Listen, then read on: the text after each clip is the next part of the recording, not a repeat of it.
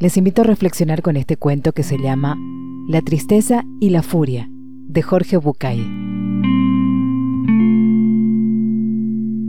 En un recinto encantado, donde los hombres nunca pueden llegar, o quizá donde los hombres transitan eternamente sin darse cuenta, en un reino mágico, donde las cosas no tangibles se vuelven concretas, había una vez un estanque maravilloso. Era una laguna de agua cristalina y pura, donde nadaban peces de todos los colores existentes y donde todas las tonalidades del verde se reflejaban permanentemente.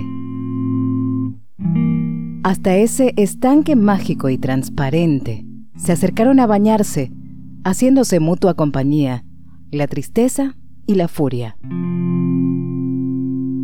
Las dos se quitaron las vestimentas y desnudas entraron al estanque.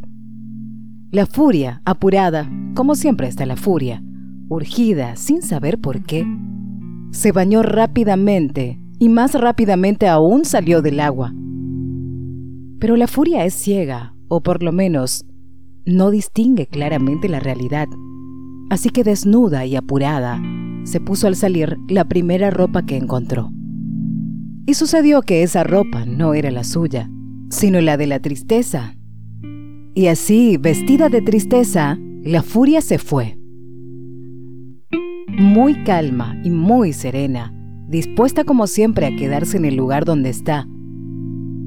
La tristeza terminó su baño y sin ningún apuro, o mejor dicho, sin conciencia del paso del tiempo, con pereza y lentamente salió del estanque. En la orilla se encontró con que su ropa ya no estaba.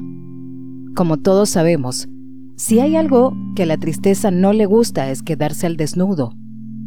Así que se puso la única ropa que había junto al estanque, la ropa de la furia. Cuentan que desde entonces, muchas veces uno se encuentra con la furia, ciega, cruel, terrible y enfadada. Pero si nos damos el tiempo de mirar bien, encontramos que esa furia que vemos es solo un disfraz y que detrás del disfraz de la furia, en realidad, está escondida la tristeza.